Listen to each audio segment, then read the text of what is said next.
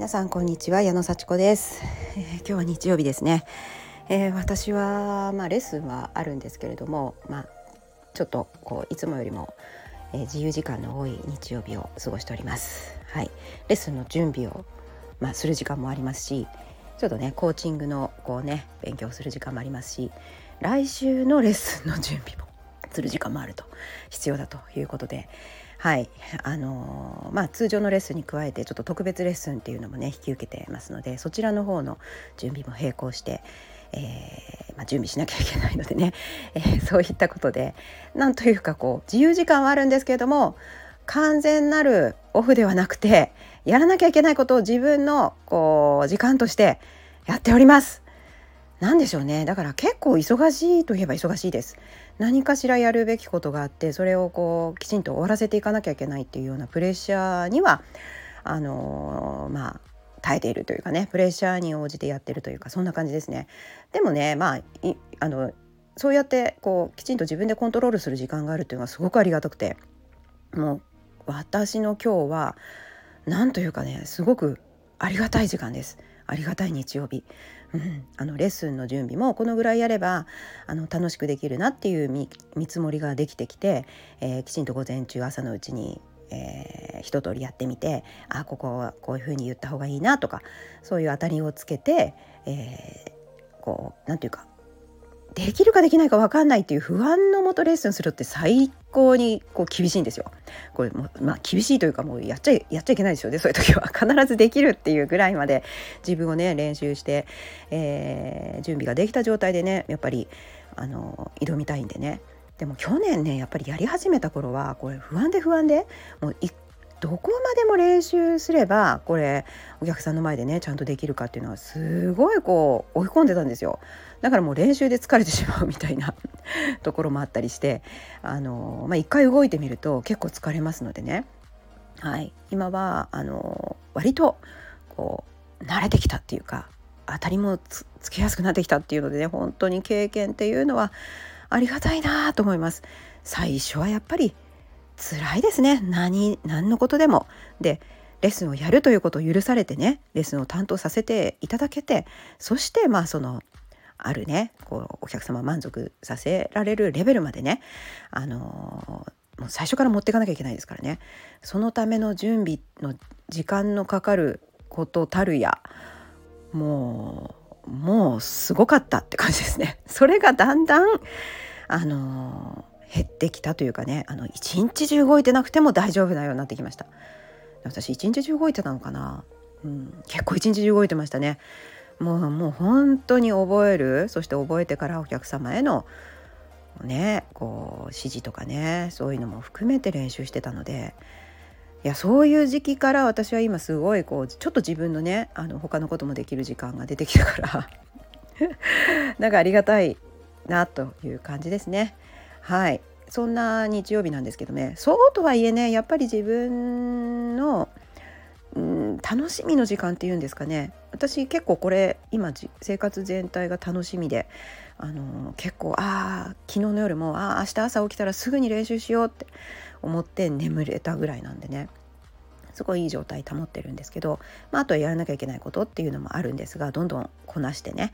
いくこなすだけじゃなくてこう楽しみながらこれってやれたらすごいだろうなと思いながらやってるんでなんかこう悲壮感はないんですよね。自分でコントロールしてやっているっていうようなありがたいことをねしてるんですけどもまあその中で一番こう自分のこう心を締め付けるのがやっぱり娘のこと そこに行き着くかって感じでねもう娘はやっぱり思い通りにならないのでここだけはやっぱ辛いですね。もう二十歳超えてるんだけどもコントロールできない分そして手伝ってあげたいけどそれも受け付けない。何かやるともうやめるって言ってあの諦めちゃう。ねえだいぶ良くなってきたんですけどもね。だからできることは全てやってあげたいって思って送ってあげるとかね。あの準備してあげるとかねただそれももう二十歳過ぎた娘にねなんかこう準備してあげるっていうのも変ですよね。だけども娘はまあまあまあまあまあやらないですね。これはやっぱり自分がこう自覚をしてある程度なんでしょうね私もプレッシャーにこう打ち勝ってきたっていうかね嫌だけどこう頑張るぞみたいなしょうがないからやるかみたいな嫌だったけどいろんなことがうんいやいややってみたことも結構ありますよねでもいやいやでもやることってどうしても必要になることあるじゃないですか。まあまあそういうことは少ない方がいいけれどもある程度立ち向かなきゃいけない時立ち向かわないといけないようなことについてはまあやってほしいですね。で私が見てる以上にやってるとは思うんですがその頼ってくる時というか押し付けがましくこう見せできないところを見せびらかしてくるような感じがして本当これは高校生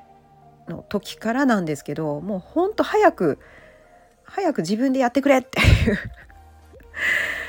なんかこう手助けしたいけれどもそれを手助けをしたがために余計にあのできなくなってしまう。っていうような悪循環になるのは私はすごく怖くて。助けたらやれるんだったらいくらでも助けるけれどもあの本当にそれがもどかしいというかね、うん、あのだったらママやってみたいに、うん、ママがやってくれないから私できないみたいな感じにねもうそれ成人した子供人間が言うことかよみたいな。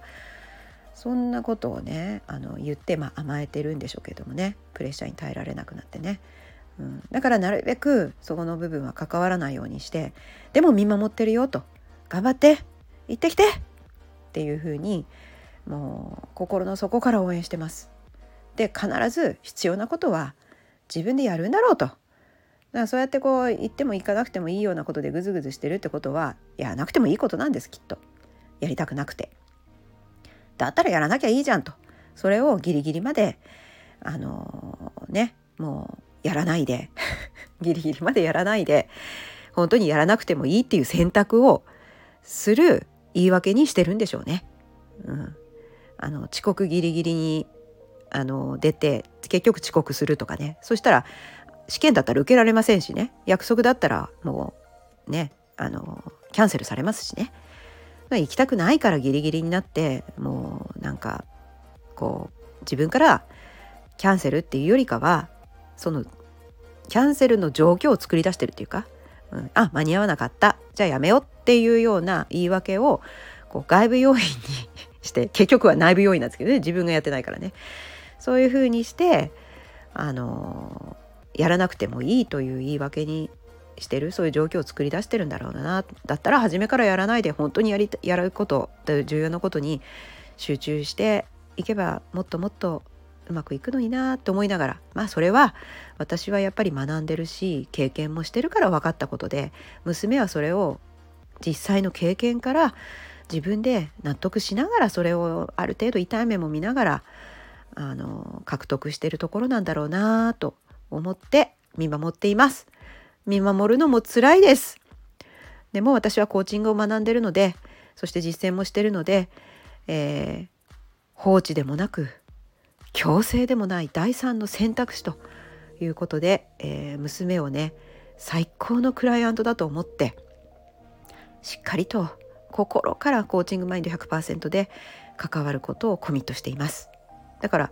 結構辛いですねこれ。コーチも励ましてりゃいいってもんじゃないと。見守ってりゃいいってもんじゃないと。これどう関わってそのクライアント様をあの目的にのために目標まで導くかと。それをこうね一緒に迷子になってたら困るんで一緒に走っていく。まあまあ一番のクライアントが娘だと。いうことでまあこういう話はねもう本当にちょこちょこしてるんですけどで私の本当に心からこれがクリアになったら私ものすごい成長すると思ってるので私の人生の課題が娘との関係っていうぐらいね重要なことだと思ってますのでこれについてはもう諦めることなく放置もしないこうね強制もしないコーチングマインドで関わる大丈夫と信じて100%コーチングマインド。もうほんと無限の可能性ありますよね。若いし可愛いしこうねスタイルもいいしうちの娘ほんとすごいいい子なんですよ。でもう礼儀正しいしね人人前では、うん、そうやってあの素晴らしい可能性を秘めた100%素敵な子なんでねきっと自分の人生をね切り開いていくと思います。それを本当私も100%信じてできることはアシストする、うん、でもヘルプでもねなくアシストということでねその違いを私自身がきちっと理解をして関わっていきたいと思います。もちろん自分に対するねコーチングもあの行ってね本当にあの心から幸せなね、えー、人生をねこれからも過ごしていきたいとコミットしております。なんかかなりこう心のねこう苦しさをまた吐き出してしまうこうボイスになりましたけれどもねあのまた聞いてくださってありがとうございます。それでは今日もね残りの日を素晴らしくお過ごしください。ではまたね